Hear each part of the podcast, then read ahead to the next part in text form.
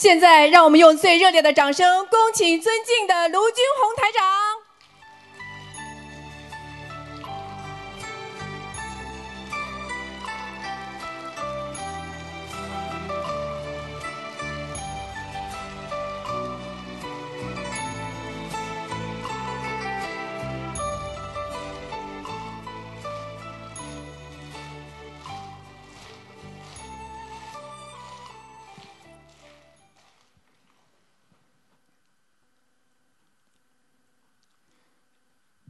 新年悉尼佛光照，助人为乐境界高，慈悲善良正气号，一生修行菩萨靠。感恩大慈大悲救苦救难广大灵感观世音菩萨龙天护法，十方三世一切诸佛菩萨，感恩各位法师嘉宾。和来自世界各国的佛友们、义工们，和我们今天晚上还有五百多位在视频厅也一起跟师父啊参加这个会议的我们的其他的佛友们和义工们，大家晚上好。台长很高兴能够在新年之际。啊！再次跟大家共沐佛光，共沾法喜，用中华传统文化的啊这个和佛法的智慧和精髓，去除身心的烦恼，迎接新年的吉祥，用慈悲和宽容唤醒我们每个众生的佛心，实现世界的和谐。这个过去的二零一八年，世界天灾人祸不断，美国的加州山火、山竹台风、印尼的地震海啸、泰国的帆船，还有各种空难车祸，夺走了无数人的生命。人命就在呼吸当中。有时候，人生充满着逆境和苦难，我们一辈子有很多人想不通，也忧郁，也难过，无法克制自己的情绪，而被烦恼和其他的一些嗔恨控制和左右，最后伤害别人，也伤害自己。在十二月十八号，泰国清迈一个白手起家的。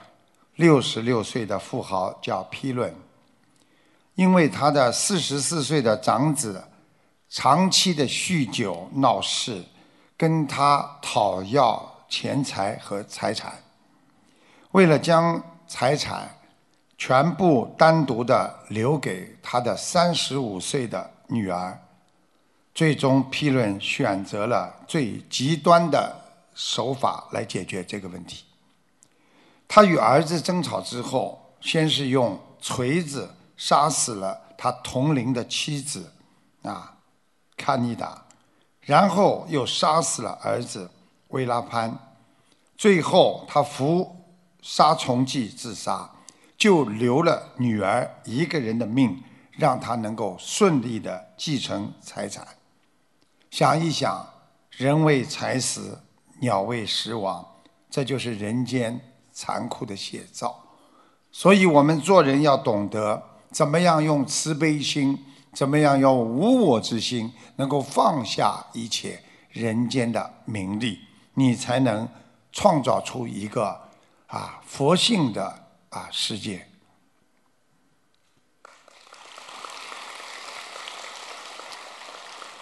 就在一个月之前，西澳一名十七岁的少女在拿到驾驶执照之后几个小时，她开着车载着几个朋友沿着白山路 （White Hill Road），她去兜风庆祝拿到驾照。没想到汽车突然失控，发生惨烈的车祸。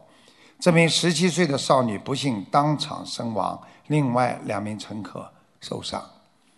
想一想，人间。到处是灾难，观世音菩萨跟我们讲，要多多的祈求观世音菩萨的保护，菩萨说：“千处祈求，千处应。”已经是我们学佛慈悲的一种基础。所以，我们只要相信菩萨的人，我们都会祈求观世音菩萨。慈悲能够让人长寿，慈悲能够长养人的正气。看到观世音菩萨的慈悲，给我们的启示就是：人要忘掉自我，不能太自私，要舍己救人，这样你才能从学佛的表象晋升般若实相。所以，真正学习观世音菩萨，是学菩萨的一颗心啊！我们每天。忙于生活，几乎根本没有属于我们自己的时间。如果我们不学佛，就会被环境拖着走。别人要名要利，你也跟着要名要利。当死亡来临的时候，我们又会经常说：“为什么会是我？为什么这么年轻就要走？”实际上，佛早就让我们懂得心灵要快点觉悟。佛就是永远唤醒我们沉睡众生的佛，也就是圣人。在十二月三十一号元旦新年前夕，在中国的湖南衡阳，有一个年轻人沉迷网络游戏，只有十三岁，姓罗，叫罗峰，竟然向他父母亲要钱上网。结果没有要成的情况下，他将他先天弱智的母亲和年过半百的父亲，就用锤子把他们锤杀，父母亲均不治身亡。据了解，这个十三岁的男孩因为家庭情况在学校里自闭自卑，心理极不健全，父母亲的过度宠爱和管理管理不当，导致他。走向了极端，所以很多的人一生就是在自我伤害自我的过程，在自卑自弃中失落，他们没有办法来解脱人生的烦恼，所以忧郁苦闷而终其一生。所以我们在人间要学会调节好自己的心态，那是最重要的。如果将人间的感情、金钱和物质，如果你看得太重，你一定会沦为欲望的奴隶呀。我们人经常处于像睡眠一样睡着的一样，没有醒悟，稀里糊涂的，一看，一半已经过了，所以时时刻刻要保持正念。设想一下，我们的一生很短，我们还有多少时间能够让我们去嗔恨、去贪，还去忧郁？所以生命就在呼吸间。佛让我们时常关照自己，真正的理解真理和开悟。我们要放下随缘，不执着，不追求，才是真正的解脱呀。这个在就是前一个星期吧，俄罗斯有一名女歌手很有名，她举办了一个演唱会，但是演唱会当中呢，突然之间就出现了意外，啊，为什么呢？在演唱会的过程当中，这名女歌手在唱一首歌，并在啊唱高音的时候，突然之间猝死在舞台上，只有五十三岁。所以人生无常，有时候你说唱一个歌，人都会走掉。所以有时候你在车上突然之间翻车了，有时候你在马路上行走，突然之间被人家撞了，这一切就是告诉我们人生无常。所以菩萨让我们懂得，人间的一切生不带来，死不带去，一切都是暂时的拥有。我们只有面对逆境。承认和接受无常的人生，才能通过佛法的般若智慧，化解心中的苦闷，改变烦恼，正得菩提。想一想，在我们人生从出生一直到死亡这辆人生的列车上，没有一个人会陪伴我们走到终点的。要感恩上上下下曾经陪伴我们度过、走过人生任何一段旅程的众生。想一想，很多人过去对我们很好，但是他们离开了；很多人过去帮助过我们，我们忘记了。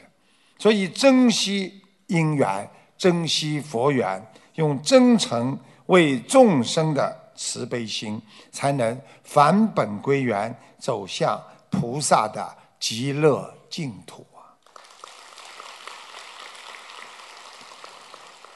但是，人总是有一个习惯，总是喜欢跟别人说：“啊，人家跟他说，哎呀，你不要玩手机了，马上睡觉吧。”他总是说啊，我再玩几分钟，马上马上睡觉。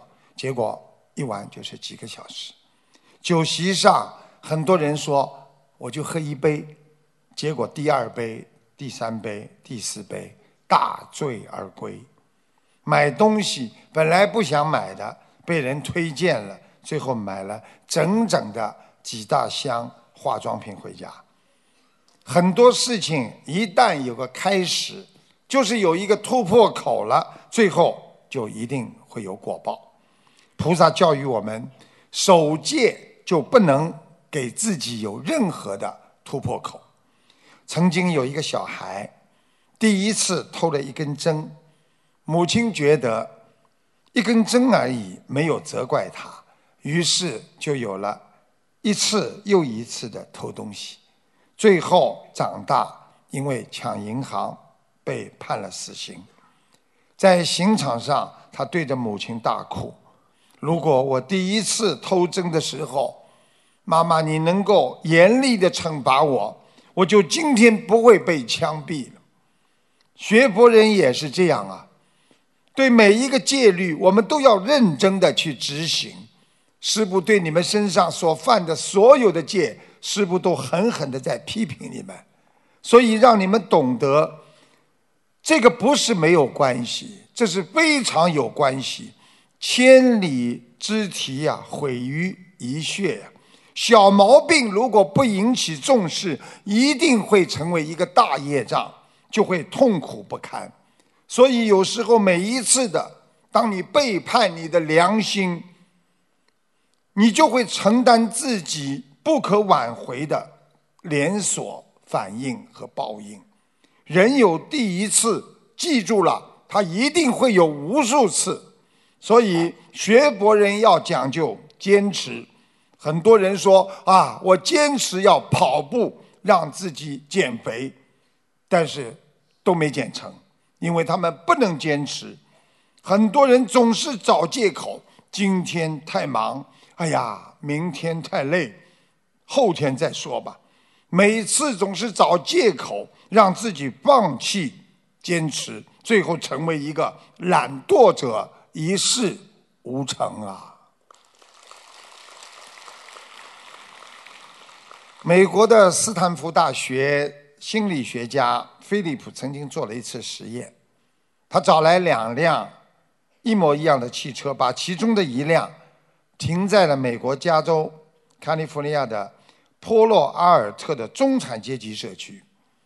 把另外一辆汽车停在纽约比较杂乱的布朗克斯区，停在纽约的那一辆，他把车牌摘掉，把顶棚打开，结果当天全部被人家拆光偷走。而放在加州的那一辆，一个星期过去了，没有人去理睬。后来这位心理学家故意用锤子。将他自己的汽车玻璃砸了一个大洞，虽然在高上去，但是一个小时之后，汽车就被别人拆光了。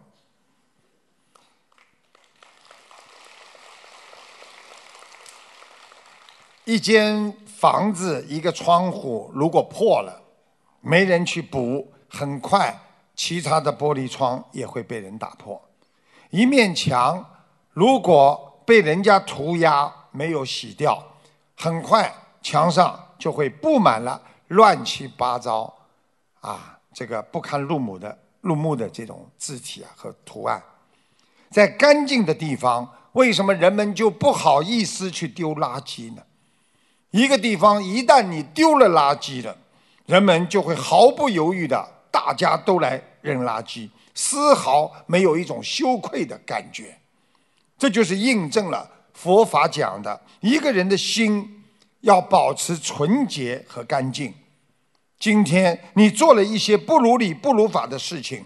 明天后天，你可能会做更多不如理不如法的事情。如果你的心一直保持的很干净，你自己的内心就会自觉的把自己干净的心灵净土保护的完美无缺呀。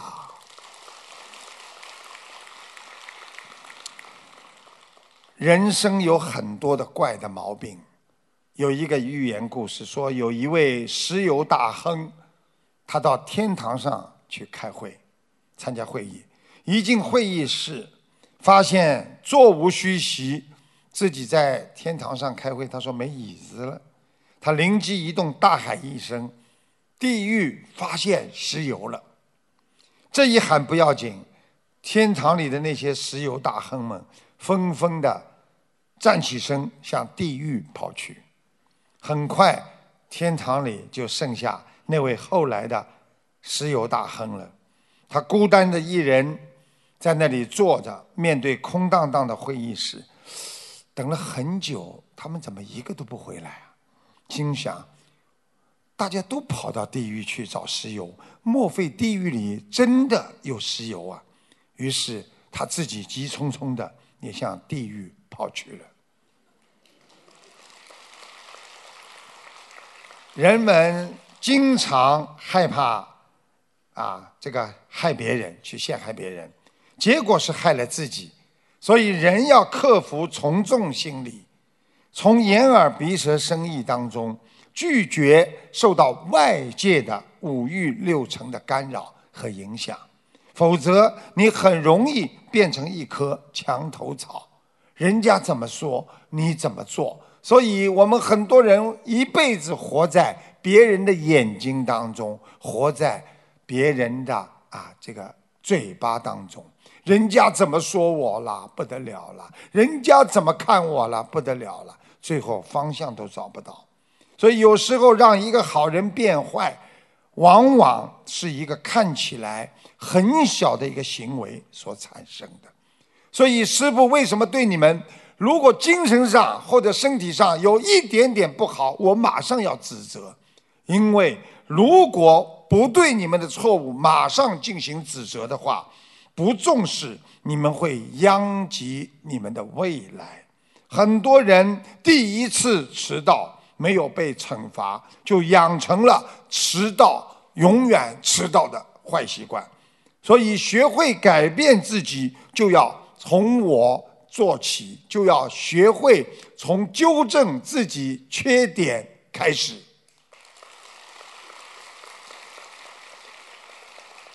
人生因为在乎，所以痛苦；人生因为怀疑别人，所以你伤害了自己，又伤害了别人。我们要学会看清，所以我们就会快乐。因为放下，我们才能开悟。其实我们都是天地的过路客，很多的人和这个世界上的事情，其实都是因果了。我们小的时候，所有的一切，实际上都成为了过去。知因懂果，一切随缘，那就是学佛人放下的心态啊。所以师父为什么经常？找一些案例给你们听，因为我们不学佛，我们也可能跟他们一样。正因为我们今天学佛了，我们跟他们不一样。就在星期三，我们澳大利亚有个很有名的 Channel Nine 啊电视台，在昆士兰州，一名老年男子和一名亲戚发生争执。他们最后达到肢体冲突，最后一名老人死亡。你们知道这位老人几岁了吗？九十岁了。跟他吵架的那位亲戚几岁了吗？七十岁了。你们想想看，七十岁和九十岁还要打架。九十岁应该好好的养老，七十岁应该好好的修心，他们都没有。最后两个人打了，因为没有忍耐呀。所以所谓忍，对一般人来讲。忍寒忍热比较容易，哎呦，忍耐一下，热就热一点了；哎呦，冷就冷一点，还比较容易。忍饥忍渴也算不难，有时候肚子饿一点，再憋一会儿；有时候嘴巴干了，再等一会儿。忍苦忍恼还能勉强通过，啊，照样可以。哎呀，家里啊，他骂我了，算了，对不对呀？苦恼也能忍耐。有时候叫你忍一口气，你就不太容易了。所以做人要懂得忍耐。有一位在美国的穷困潦倒的年轻人，他身上全部的钱加起来都不够买一件像样的西服的，啊！但他全心全意的坚持着心中的梦想，他想做演员、拍电影、当明星。我相信你们下面很多人从小的时候都想做演员。都想做明星，啊！当时呢，好莱坞呢有五百家电影公司，他根据自己排列的计划名单，带着自己写好的剧本，一家家前去拜访。结果五百家电影公司没有一家愿意聘用他。面对无情的拒绝，年轻人他没有灰心。从最后一家被拒绝的电影公司出来之后，他继续了第二轮的。拜访推荐，最终还是以失败告终。第三轮的拜访又失败了，年轻人咬着牙进行第四轮的拜访。当他拜访到第三百五十家电影公司，这家公司的老板破天荒的答应让他留下剧本先看一看。年轻人欣喜若狂啊！几天之后，他居然获得通知，前去详谈。就在这次商谈当中，这家公司决定投资开拍这部电影。电影的男主角不久就问世了。这部电影叫《洛奇》，这位年轻人的名字就是现在红遍全球的巨星史泰龙。这个故事告诉我们，人要具备很多。失败的心理素质，连自己都怕受到挫折和失意，你一定焕发不出你心灵上的勃勃生机。谁都知道，在这个世界上，我们人活得很累，但是要记住，只有你接受失败，你才能重新找到你希望的起点啊！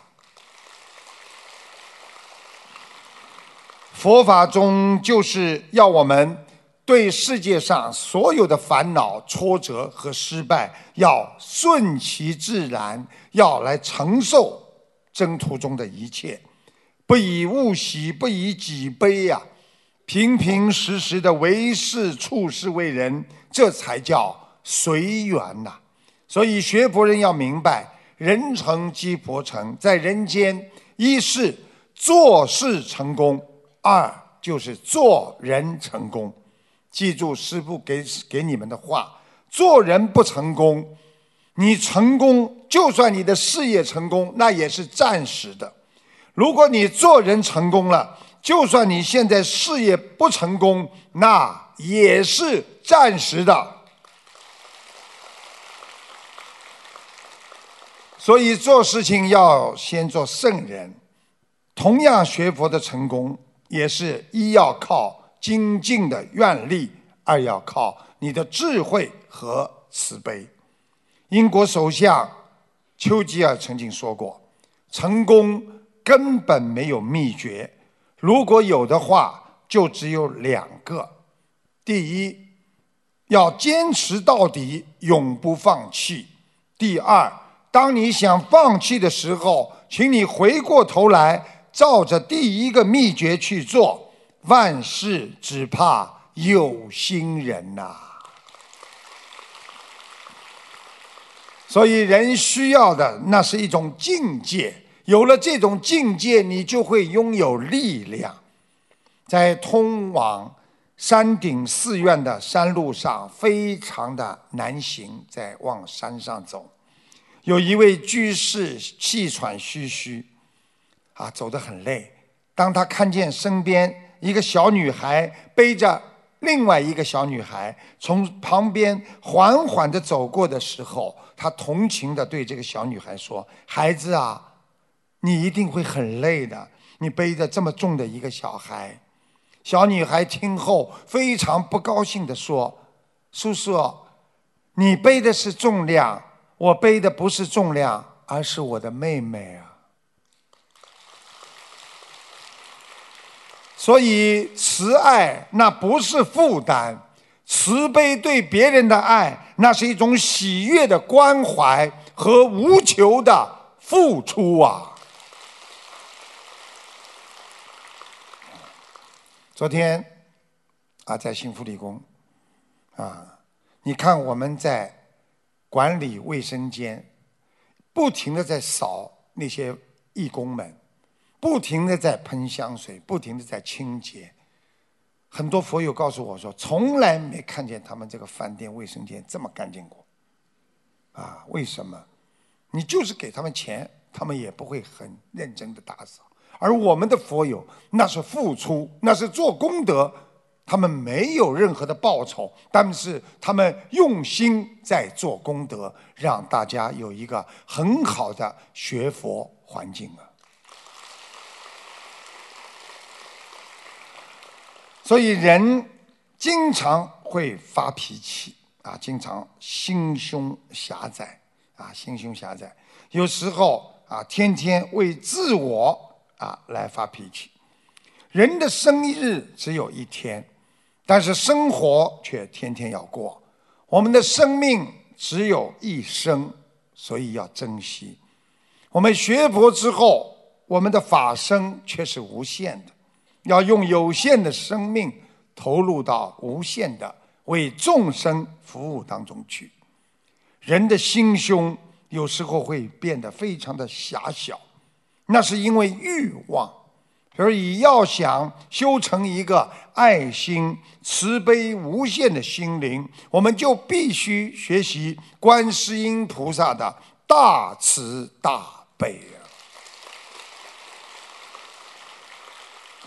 人生的痛苦在于无法认清自己，很多人活了一辈子，他不知道自己是什么样的人。只有当对方在骂他的时候，他才突然之间醒悟：我是这么混蛋吗？我是这么不好吗？我难道是这么下流的人吗？这就是他根本不了解自己，所以才会迷茫，才会痛苦。人最放不下的就是一个“我”字，要去除我执，你才能去除妄念欲望。所以师父的一句。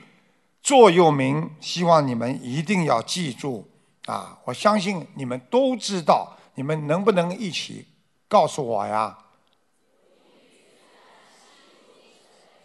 谢谢大家。所以，一个人要懂得，人间的一切都会成为坏空，因为都是成住坏空。大家想一想，人也是这样，一个房子造了没有，无中生有，对不对啊？成了，啊，然后慢慢住了时间长了，开始住在里边了，对不对啊？慢慢开始变坏了，最后把它全部推倒重建，不是空了吗？人也是从小长到大都是这样，所以要懂得，人一切都可以变化，唯有佛性没有变。啊，现在的人呢？啊，经常吵吵吵闹闹，为自我，天天算计别人，天天吵架，而且吵架啊，越吵啊越有水平。我讲一个吵架的水平高水平给你们听听。有一个老公和老婆吵了一架，回到家的时候，老婆的脸色就不好看了，就给老公看了。老公呢就知趣的啊，就不跟他讲话。家里面养个猫，就去逗猫玩了。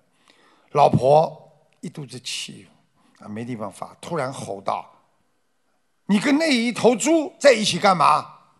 老公惊奇的看着他说：“这是猫啊，不是猪啊。”老婆一接口说：“我没跟你讲话，我跟猫在说话，你插什么嘴呀？”所以人生就是这样，我们人学佛之后就会改变自己的观念，天天为别人想，去除我相，家庭才会转变和变得越来越好。啊，那个我在节目当中啊啊，这个经常的是回答大家问题，很多人都知道台长二四六都会有啊看图腾的节目，那么就上上上个礼拜吧。这个台长看出同修的妈妈脑部血管收缩，血上不去，手发麻，和爸爸有冤结，吵了一辈子，离又离不掉了。同修说：“哎呀，真的太准了，每天都吵。”台长还看出一个人的改名身份没成功，并且从名字看到他这个人本人眉毛很浓，眼睛不大，耳帘蛮大，嘴唇很厚。啊，请大家听一下录音，谢谢大家。我妈妈是五七年的鸡，呃，上次她去医院查出来那个呃脑部的小血管有问题。啊，脑部小血管收缩，哎呦，血上不去，手发麻。对对对，她和我爸爸的冤结是不是很深，是吧？嗯，有点冤结，嗯。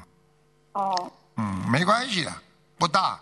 好，好的。吵了一辈子了，吵了一辈子离不掉。对呀对呀，师傅你这太狠了，他们。吵一辈子，每天都吵，每天都吵的，吵完就吵了，有什么关系？有什么关系？嗯，讲不清的，没有办法。没办法。啊，师傅再看一下那个，呃，那个灵改名声纹有没有成功？孙玉成有没有生纹成功？零七年的猪。不行的，上不去啊，再重新生啊。啊，好的好的，我我我再我再重新生我描绘一下他的人呐，我都能通过他这个名字看到他这个人。啊。嗯，眉毛蛮浓的，眼睛不大。嗯。鼻子，对对对，哎，对对对，耳 帘子也蛮大的，嗯，嘴唇蛮厚的，对对对，他像我，我怎么知道你是谁啊？师傅，你这太准了，像你的，不敢师傅，敢菩萨，谢谢。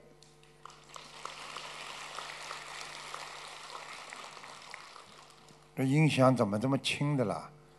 三天两头，这个我们的那些呃，人总是在埋怨当中生活。总是觉得人家都不好，嗯，如果你没有坚强的精进，你会找不到成功的道路。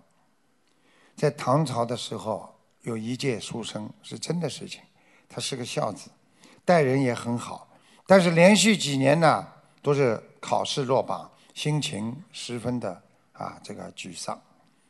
有一天，他慕名拜见了一位德高望重的禅师，并向他诉说了自己内心的苦闷。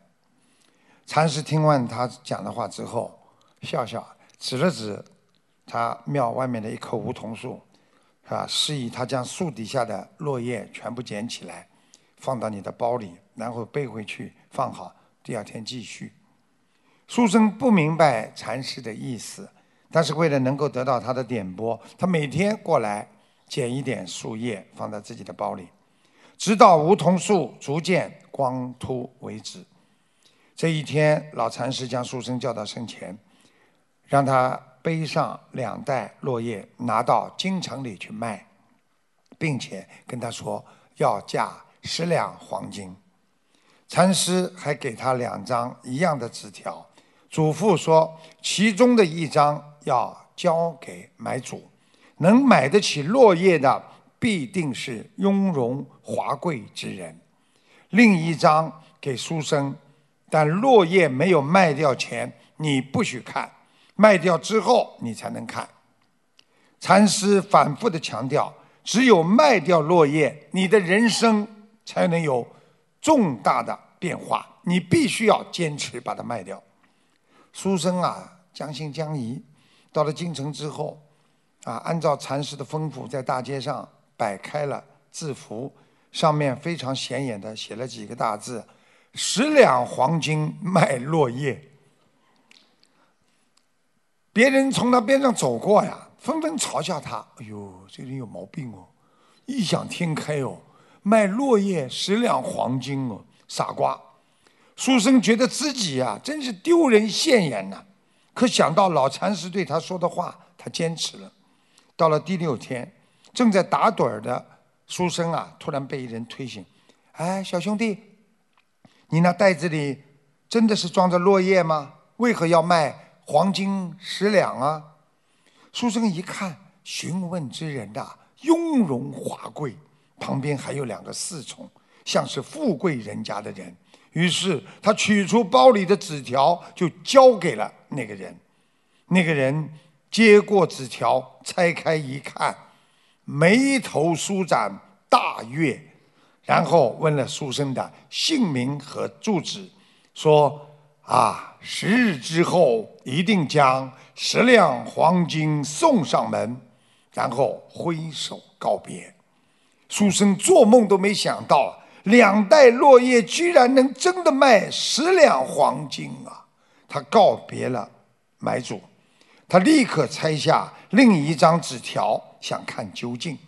上面是这么写着的：“此叶从成长到凋谢，是树的四季变化的见证；与人而言，是成败的见证；与国家而言，代表着历史的变迁。”若国君能重视落叶，以史为鉴，那必能知兴替，天下必兴旺也。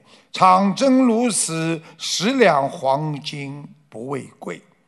原来老禅师根据新颁布的当时的一些啊宣宣传推断，必定会有高官在那段时间。会来私访民情，而小小的落叶却隐含着人生之理、治国之理。就这一点，它是无价的。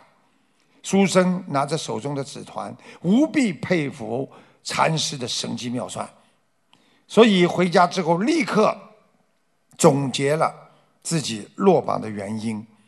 哎呀，我怎么跟落叶一样啊？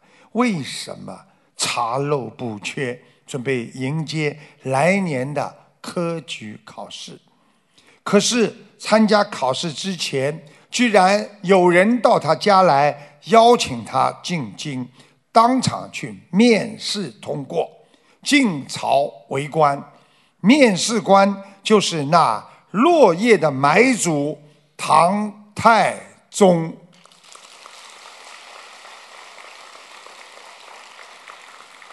我们人生的每一个阶段都有不同的失败，若能将这些经验好好的储存好，总结你自己经验得失，扬长避短，拒绝在碰壁之后的灰心丧气，懂得把握时机，就像佛法中说的六波罗蜜的忍辱精进，有些落叶便是我们人生的。无价之宝啊！所以台长跟大家讲，跟雨伞学做人，跟雨靴学做事啊！因为雨伞说了，你不为别人挡风遮雨，谁会把你高高的举在头上啊？雨靴又说了：“人家把全部的重量都压在了我的身上，把他们的重担托付给了我，我还有什么可以计较什么泥里水里的？”学佛人要懂得，不能见不得人家好。一个人要气量大。心胸狭窄，成不了菩萨，救不了众生。有人曾经问李凯泽啊，李泽楷说：“你父亲李嘉诚是教你怎么成功秘诀的呢？”李泽楷说：“父亲没有教什么赚钱的方法，他只教了我们为人处事的道理。他跟我们说，假如跟别人合作有七分合理，八分也可以，我只要拿六分就可以。也就是说，你跟别人合作，你拿他七分是合理的，你哪怕拿他八分的回报也是可以的。但是我们人要学会谦让，我们只拿六分，因为这样谁都愿意跟你合作呀。我们人跟人之间需要互相成就，人与人之间所以不同，是因为我们人的境界不同，天性不同。有的人天性嫉妒，容不得别人；而有的人天性豁达，性格自存自善，帮助别人。达己达人的心态，为世处人，宽容别人，因为成就他人就是成就自己。学佛人也是度别人，就是提升自己的境界。记住了，大慈大悲的救人，最后就是大慈大悲的救度你自己呀。现代人学佛为什么总是杂念纷飞呀？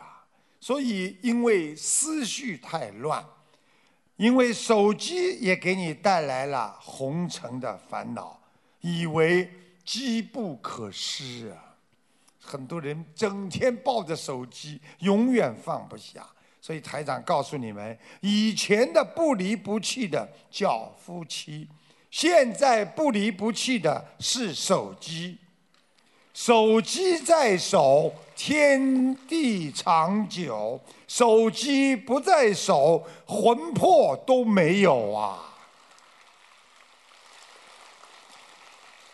但是手机也给你带来很多的麻烦和烦恼。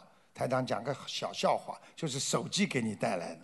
有一个老婆怀疑她自己的老公。跟她的闺闺蜜呀有染，于是就带老公啊来到闺蜜的家的楼下，就问老公：“你来过这里吗？”“哦，没有，我从来没来过。”老婆又问：“你真的没来过吗？”老公说：“我发誓真的没来过。”老婆啪把老公的手机拿过来，啪先给老公一个耳光，然后说：“你没来过这里，看一下。” WiFi 怎么会自动连上呢？接下来一句话，想骗老娘，你先要学会用自己的手机流量上网。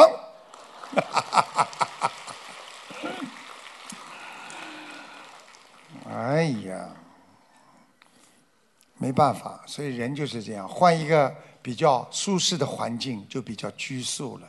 你看昨天在那个饭店里，哇！乱吼乱叫，今天跑到这里，所以你们就是受到环境的影响了，啊！所以我们经常说要境转而心不转，对不对啊？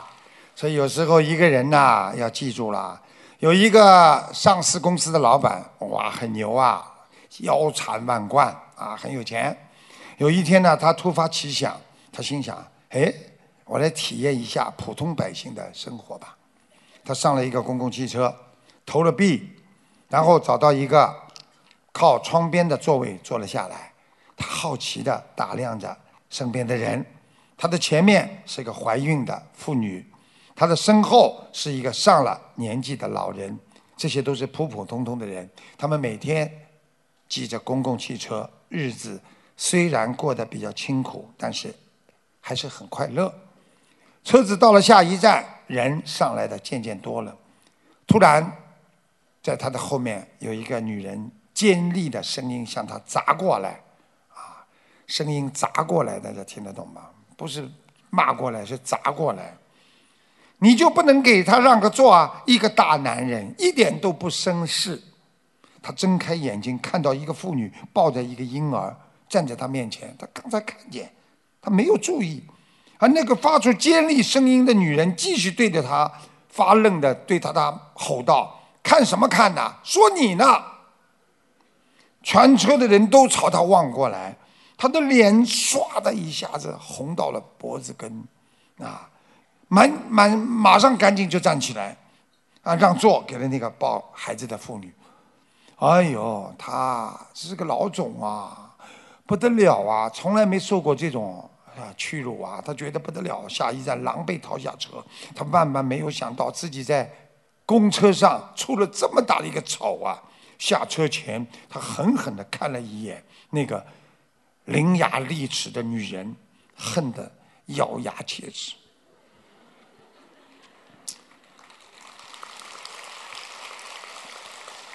无巧不成书，后来这个女孩子啊，居然找工作找到了他们的公司来应征了。他决定要给她一点屈辱，啊。他的公司要招聘，在面试的时候，他亲自把关。因为这个老板呢，当时呢，他看见这个人很面熟，一想，哦，就是他在公车上骂我的，呵呵，你让我出丑，不是冤家不聚头啊！心中暗暗得意，有报复他的机会了。女孩子也认出他了，神情马上紧张起来，额头上渗出了汗珠。这个老板对他说：“你把我们每个考官的皮鞋都擦一遍，你就可以被录用了。厉害吧？”那个女孩子站在那里犹豫了很久，她家里的经济情况现在全线告急，她太需要这份工作来赚钱了。尽管自己有学历也有能力，就是因为自己长得很一般，啊，不好看，就很多公司都把她拒之门外。现在。机会摆在他门前，要么他放下自尊，为他们擦一次皮鞋，但是他又怎么可以用自己的尊严？他觉得我去交换这种屈辱呢？老板呢，心里断定，呵呵，这个倔强的女孩子她是不会屈尊的，继续挑衅说：“啊，跟他说，啊，你快点呀，擦不擦？擦了就留下来。”没想到这女孩子同意了。他拿来鞋子、刷子，蹲下去，开始替这些考官们擦皮鞋。老板这时候非常得意，心里在想：你不是很厉害吗？你现在怎么没动静了？啊，擦擦擦擦，啊，轮到他了，他还故意翘起二郎腿，然后没想到女孩子没理他，继续擦。这时候老板突然之间。好像良心有点发现，他觉得我是不是有点过分了？女孩子在车上虽然伤害了他，但本质上这女孩子是为了做好事。他向下属要来他的档案，他的笔试成绩第一，遥遥领先于后面的人。从各方面来看，这女孩子都是很出色的。再说，他前面已经在众人面前讲过。你只要擦皮鞋，我就录用你。你不能食言吧？于是他给几个考官擦完鞋子之后，他当众宣布：“你被录用了。”没想到这个女孩子没有一点高兴，只是微微的向考官们道了声谢谢大家，然后一字一顿的对他说：“啊，董事长，算上您，我一共擦了五双鞋子。”每双是十元钱，请您付给我五十元钱，然后我才可以来上班。他无论如何，这个老板没有想到啊，这女孩子怎么会这么说的呢？但是他宣布决定，也只能把她留下来，又不好意思改，他只能很不情愿的给了她五十块钱。更让他意想不到的是。这女孩子拿了五十块钱，走到公司门口一个捡垃圾的老人身边，把五十块钱送给了老人。有一些灵魂注定是高贵的，不管命运对他怎么样，是他如何的卑微，就像这个女孩一样，她尊严受到了伤害，但是她却找到了一个高尚的心灵。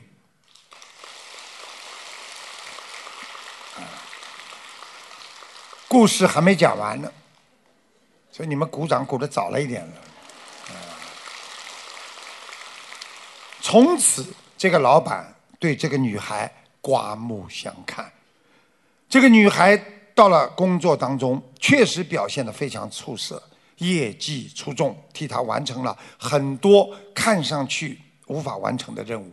这个女孩子全部做好，老板非常喜欢她，越来越高兴。有一天，这个老板忍不住的就问他：“哎，当初我这么难为你，你的心里有没有怨恨呢？”女孩答非所问的说：“我弯下腰，只为了换一个可以昂起头的机会。”所以我们有时候在人间受一点屈尊，受一点啊羞辱，被人家讲一讲，不代表你失去了你的尊严。有时候我们弯下腰，就是为了更好的把自己的头抬得更高啊。菩萨告诉我们说，世界上有两样东西是不能直视的。一个直视就是你的眼睛不能直接对着看的，一个是太阳，还有一个就是人心。师父告诉你们，人心本善，良知自存，是欲望两字把我们的心盖住了，我们的良知，让人变得难以看到你的本性。所以，什么叫开心？什么叫啊？我们说什么叫开心？嗯，什么叫吉祥啊？实际上，吉祥是什么？吉祥就是告诉你们，本来应该得到的，我得到了，这就叫吉祥。如果不该得到的，你去强制把它拿到了，这就叫不吉祥。实际上，当一个人不应该得到的东西，而当你得到的时候，你可能就会产生恐惧和烦恼，因为你怕别人。把你再拿回去，所以拥有一些恐惧、烦恼的人，他不会心定的。所以佛法界讲尽虚空变法界，无论万事万物，我们要懂得该你享受的、拥有的，那叫吉祥。人间一切不属于你的，当你硬把它达到。让你拿到的时候，你就会由吉祥吉祥变为失去之后的不吉祥。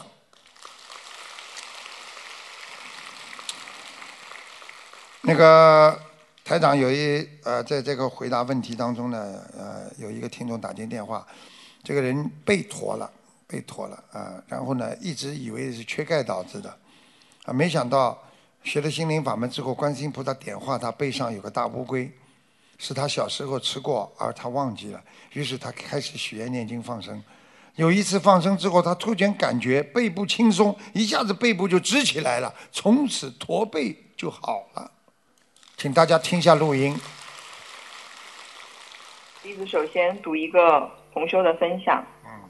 啊，菩萨指点驼背，因为吃过乌龟，放生后背部挺直了。同修小时候吃过乌龟和甲鱼，后来就驼背，他以为是缺钙引起的。学了心灵法门以后，观世菩萨点化他背上有大乌龟，是他小时候吃过，而他忘记了。于是他许愿三年内放生甲鱼一千四百只和念礼佛大忏悔文。他还在地藏王菩萨圣诞日求观世菩萨帮他消除他背部的业障，让他的背能直起来。因为他每次想把背挺直就特别难受，跪着拜佛也是直不起来，而且走路也很难看，别人老说他，让他很难过。同时在当天他也去放生了，还让红修再放生了甲鱼。第二天是八月初一，他又去放生许愿过的黑鱼。放生时他就感觉有佛光照在他身上，天气很晴朗。他回来路上一直念大悲咒，突然感觉背部很轻松很舒服，一下就能直起来，一点都不难受了。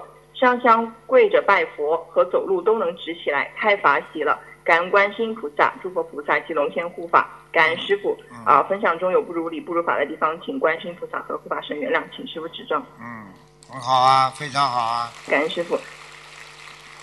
你看见了吗？所以希望大家要懂得，实际上我们现代人很多的想法都是偏的，啊，都不是正的，是反的。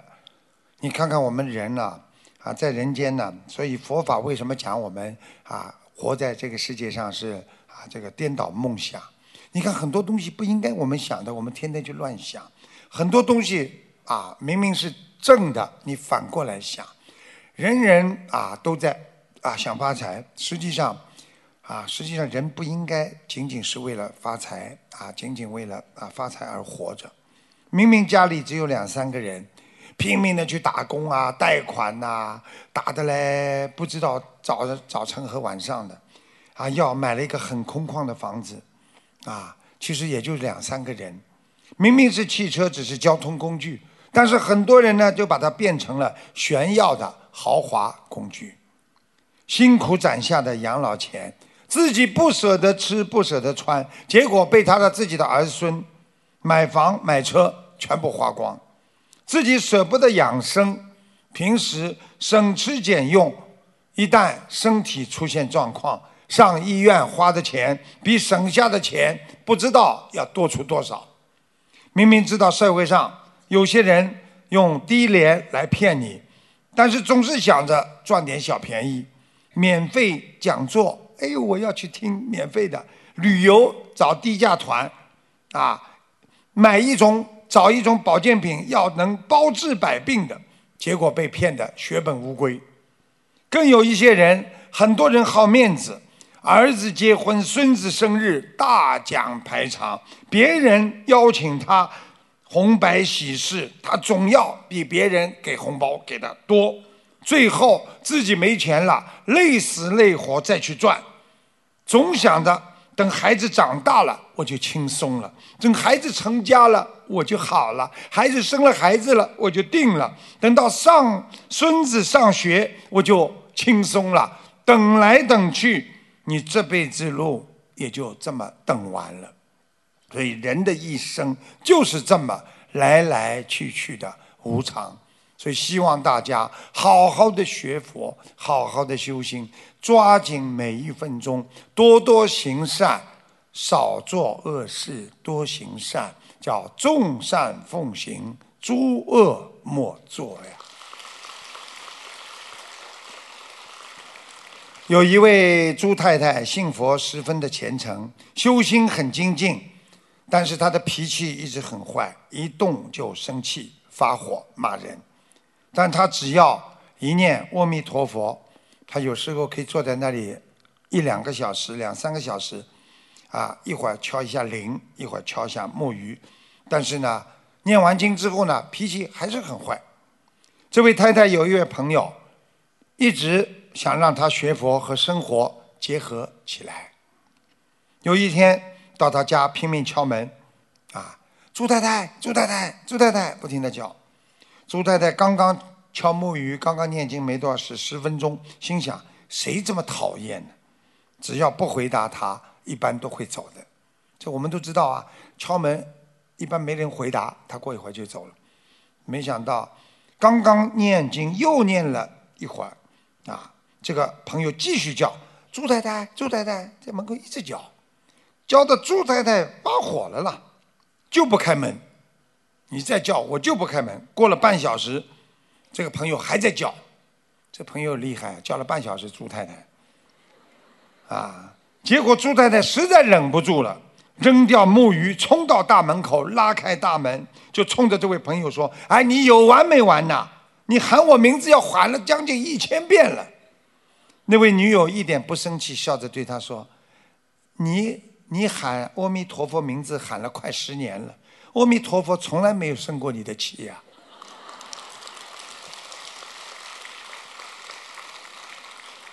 我们人一不当心就会生气，一句话讲错，有时候就会生气，啊！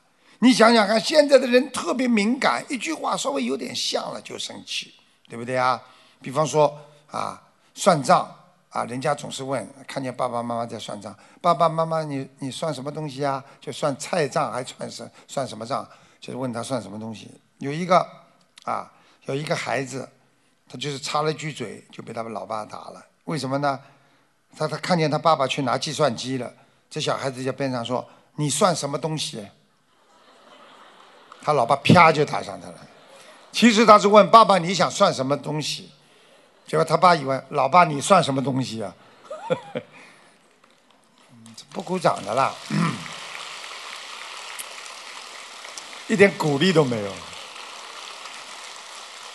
我都听到人家五百人在那里拼命鼓励，你们这里一千人都不好好鼓励。有一个一个人呐、现在人实际上心中想什么不一定嘴巴里说什么呀，你们经常有的呀，打电话的时候说错话，这人家就生气了。啊，有一个人啊，下班走在路上，看见个老大爷啊，在拿着东西，提着东西很重的样子。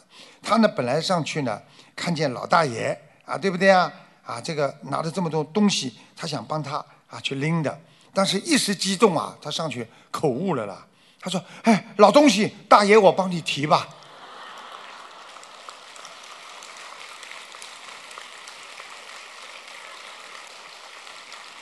谢谢你们的鼓掌，我听的不是这么热烈。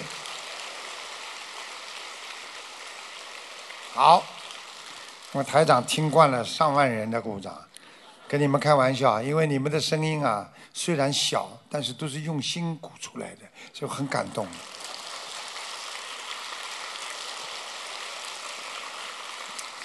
好，最后师傅跟你们讲几句心里话。心里话就是在人间，希望大家一定要懂得，这都是做人学佛的心里话，希望大家记住。第一，啊啊，别将压力看成你的动力。很多人压力压得垮掉，以为这是动力，因为透支你的身体，累坏你自己。第二，不要忘记身体，那是最重要的你的本钱。你没了健康，你再赚多少钱也是你的遗产。别将名利看得太重，因为一切的浮华过后，最后都是过眼云烟。再大的事情，你当时再有面子，过去了只有回忆。别以为能救命的是医生，其实能救自己的命就是你自己。因为修养重重于你救命，所以修养就是修身养性，延年益寿。记住，知足那是最好的良药。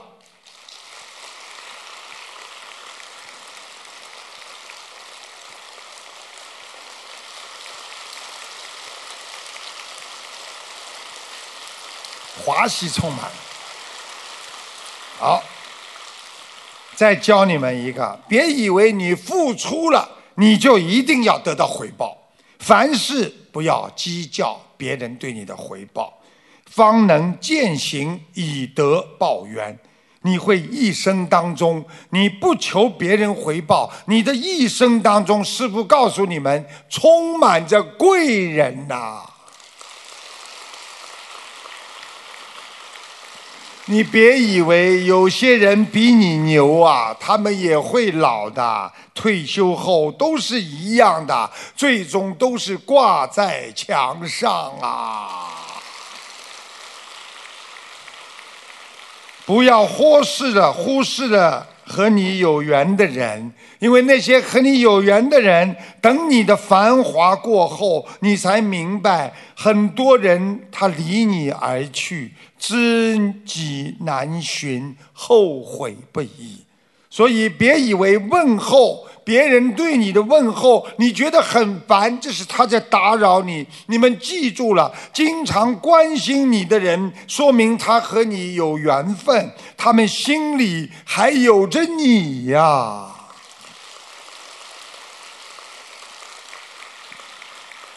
我们的父母亲时不时的打电话给我们，问候我们：“孩子，你好吗？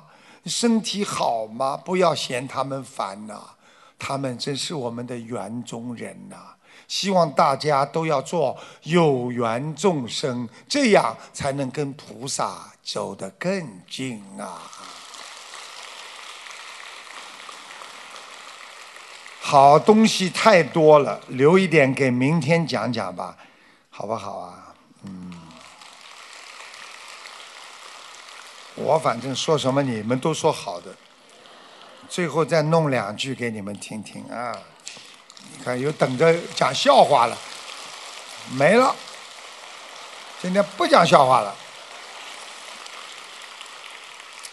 要讲几句慷慨陈词的学佛的未来。人间的净土就是在我们心灵当中，所以心灵法门就是铸造一个心灵的净土世界，就是在我们的人的心灵当中不受到五欲六尘的污染。让我们学会不要再去烦恼，不要再去忧郁，不要再去痛苦，不要再去记恨别人。天天和佛心在一起，天天和慈悲在一起，我们才能真正的在心中铸造出一个极乐世界。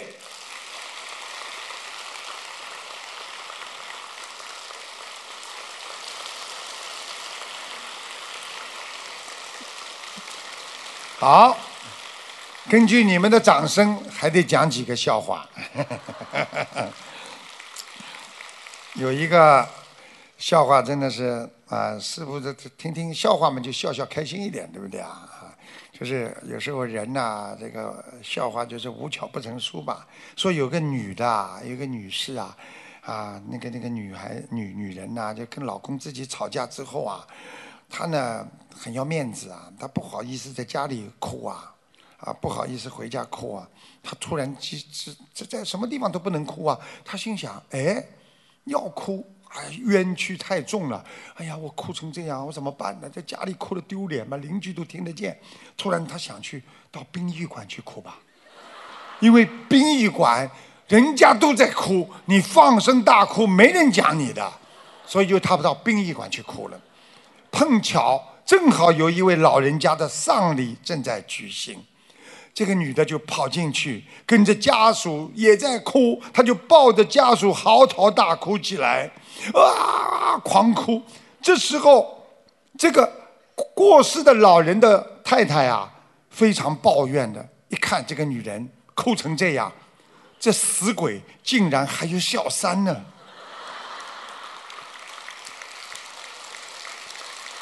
但是呢，突然之间，看他哭的那种样子，撕心裂肺的，就安慰他说：“小三呐，看你哭的那么伤心，算了，我们也分一点给你吧。我就把死鬼的一亿五千万现金给你，其他的房地产和公司的股票你就别想了，你别再哭了，可以不可以呀？”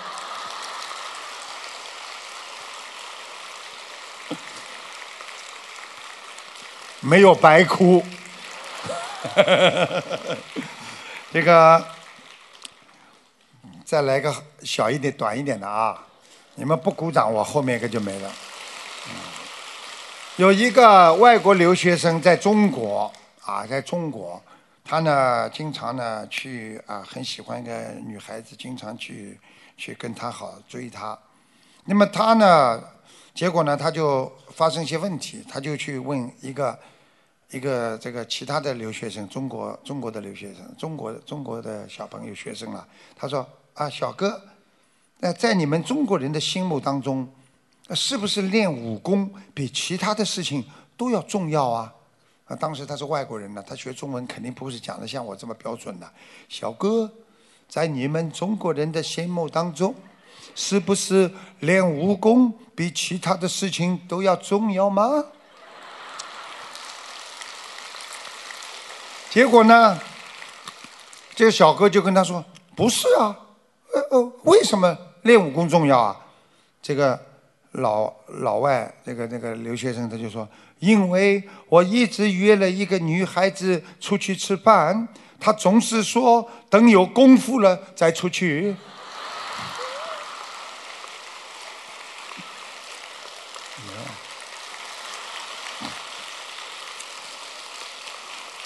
再来一个啊！有一个人走进药房，走进药房去问老板。大家知道啊？大家知道不是有人打过打嗝嘛？说你吓他一下，他嗝就没了，对不对啊？很多人都知道这个吧？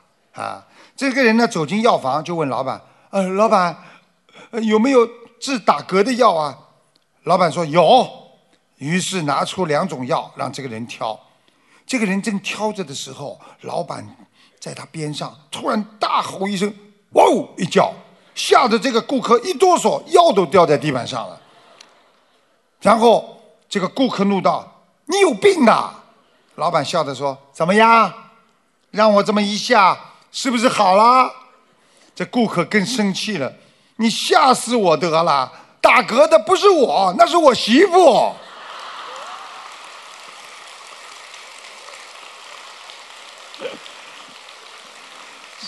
哎呀，现在知道了吗？有没有搞错啊？所以学佛不要搞错，要好好的开开心心学佛，欢欢喜喜做人，每一天都活在人间净土中。谢谢大家。